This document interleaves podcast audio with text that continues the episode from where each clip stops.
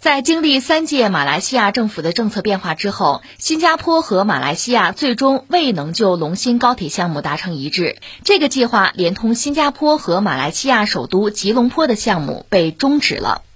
新加坡和马来西亚两国三月二十九号发表联合声明，宣布就龙兴高铁双边协议终止达成全面和最终解决方案。马方已向新方赔偿一点零二亿新元，约合五点零一三亿元人民币。声明表示，这笔赔偿金主要用于赔偿新加坡方面对龙芯高铁的投资，以及因计划延迟造成的损失。经马来西亚政府核查之后，两国就赔偿金额达成友好协议。它代表着两国就终止高铁双边协议实现了完整和最终的和解。声明同时强调，马来西亚和新加坡两国将继续致力于维护良好关系，促进两国密切合作，造福两国人民。二零一零年，时任马来西亚总理纳吉布首次提出龙兴高铁计划。二零一六年十二月，两国正式就项目签署双边协议。但纳吉布在二零一八年马来西亚大选中落败之后，继任的马哈蒂尔政府并不认可这一项目。同年九月，在马哈蒂尔政府的推动下，新马两国签署了一项新的协议。二零二零年二月，马来西亚政局发生变化，马哈蒂尔宣布辞职，穆希丁接替他的职务，成为现任马来西亚总理。二零二一年一月一号，新加坡总理李显龙和穆希丁正式宣布龙新高铁协议失效，该项目将终止。哎呀，这就像中国话说的，什么叫好聚好散哈，买卖不成仁义在，这事儿最后没有干成，没有干成，最后马来西亚还算是赔了一笔钱。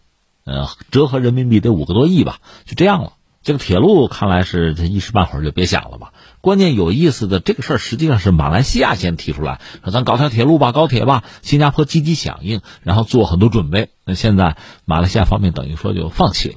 说到马来西亚、新加坡他们的关系吧，就就比较复杂了。其实原来是一家人，因为呃早期应该说是这个地方被英国人占的，英国人殖民地。后来太平洋战争呢，日本人把这又占了。等到日本人二战战败。这个地方逐渐的也获得了独立吧。马来西亚独立是在一九六三年，这个国家独立大概包括谁呢？马来亚、新加坡、沙巴、沙捞越这么几块但是到了一九六五年呢，新加坡从马来西亚中退出，或者叫被逐出。当时马来西亚首相叫做呃东姑阿拉曼，也翻译成东姑阿多拉曼的哈。这位呢是马来人，马来西亚基本上是马来人有优先权。相对体量比较大，新加坡是其中很小的一块新加坡经济又比较发达，它华人又多，所以呢，自然要求种族和政治上的平等。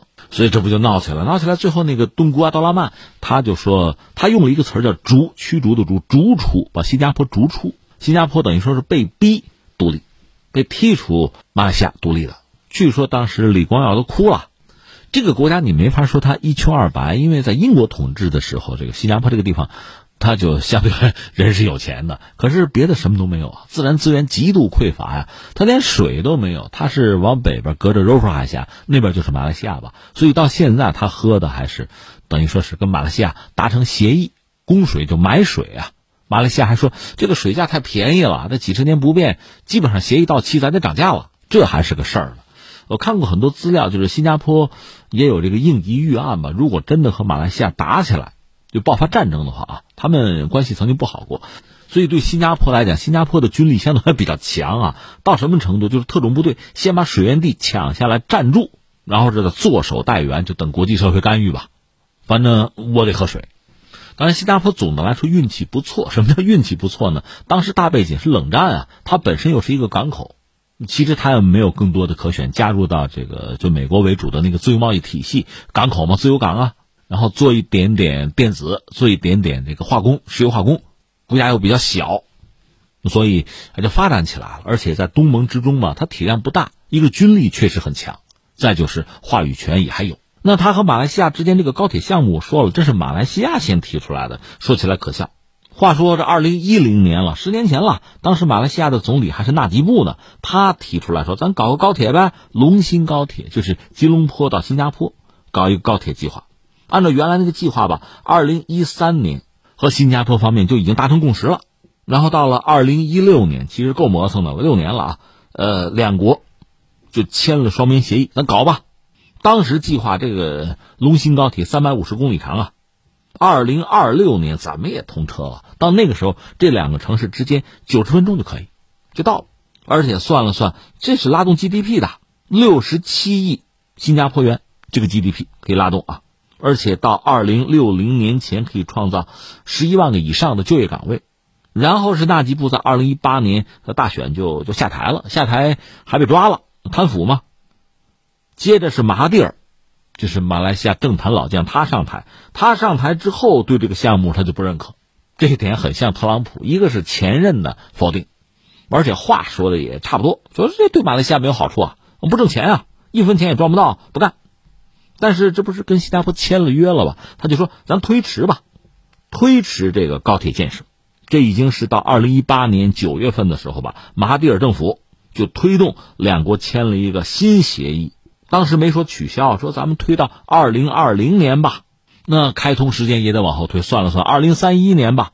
结果计划赶不上变化，二零二零年二月份，马来西亚政局又变了，马哈蒂尔辞职，这回是那个穆希丁上台，也就是现在这个马来西亚的总理吧。他说：“咱再延长一下吧，本来就已经这个推迟了，咱再推迟吧。”咱们做进一步评估啊，就推到二零二零年的年底。